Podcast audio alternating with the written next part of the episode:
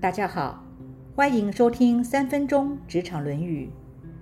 孔子说：“恭顺，但不知以礼来约束，就会显得烦扰徒劳；谨慎而不知道以礼来约束，就会显得畏缩多惧；勇敢而不知以礼来约束，就会盲动闯祸；直率而不知以礼来约束。”就会急躁偏颇。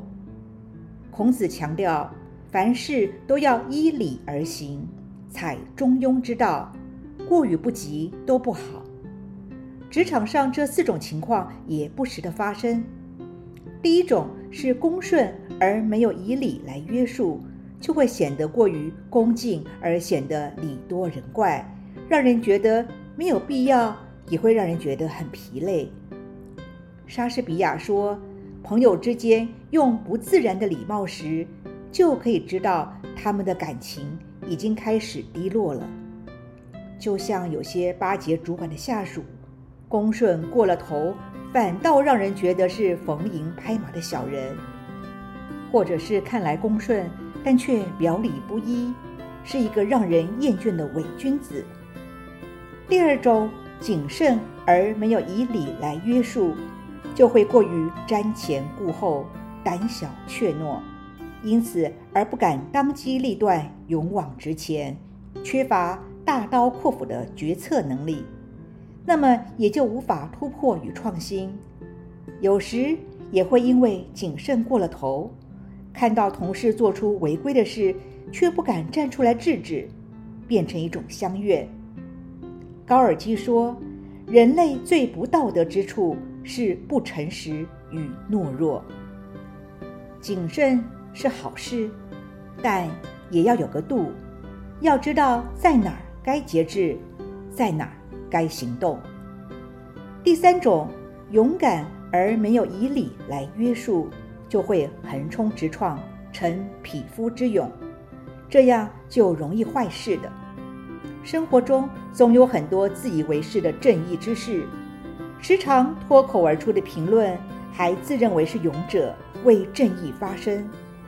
但是，若缺乏礼的节制，就会造成冲突与伤害。莎士比亚说：“真正勇敢的人，应当能够智慧地忍受最难堪的荣辱，不以身外的荣辱介怀，会用息事宁人的态度，避免无谓的横祸。”第四种。直率而没有以礼来约束，就是只知道直言无隐、自以为是。职场上看到问题时提出改革振兴方案，就算是有缜密的思考，但是态度上好像只有自己是唯一看出问题的人，只有自己才能够把问题解决，于是忘记了礼数，逾越了自己的权限，不知知所进退。这样不仅得罪了人，问题也不见得能够解决。孟德斯鸠说：“礼貌使有礼貌的人喜悦，也使那些受人以礼貌相待的人们喜悦。”孔子一直强调，凡事要以守礼为先。如果大家都不守礼，那么就没有顺序，上下、尊卑、老幼了。这样的话，人跟禽兽又有什么两样呢？现在想想，有没有符合这四项待人接物的准则呢？以上原文出自《论语·泰伯篇》。